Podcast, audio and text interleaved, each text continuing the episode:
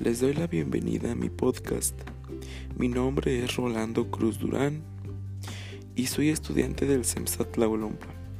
Curso el cuarto semestre y soy perteneciente al grupo 4101.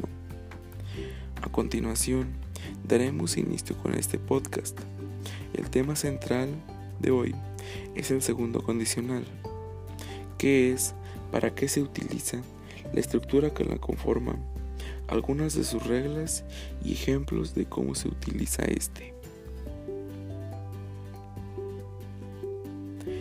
El segundo condicional lo usamos para hablar de situaciones que son irreales en el presente y que la posibilidad de que esto ocurra es muy remota.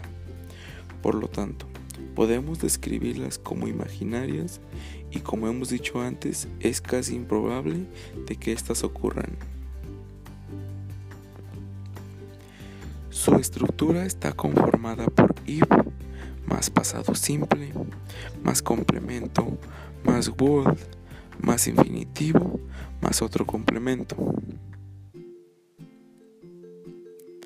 Algunas de las reglas de este son que como todos los demás condicionales, el segundo condicional consta de dos frases o preposiciones, la cual es el if y la preposición principal, que debe ser apartada de este. Al igual que todos los demás condicionales, no debemos de confundir las ambas preposiciones, porque el tiempo verbal de cada una de ellas es diferente ya que si combinamos el primer condicional con el segundo condicional, esto ya sería incorrecto.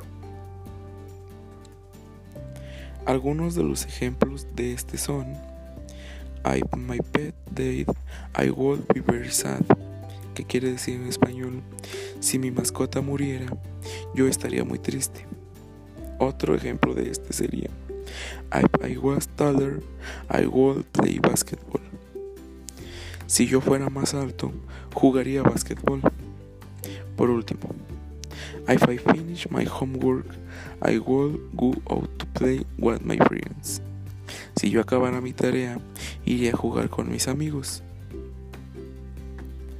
Por el momento, esto es todo. Muchas gracias por escucharme y espero te haya quedado más claro qué es y cómo se utiliza el segundo condicional.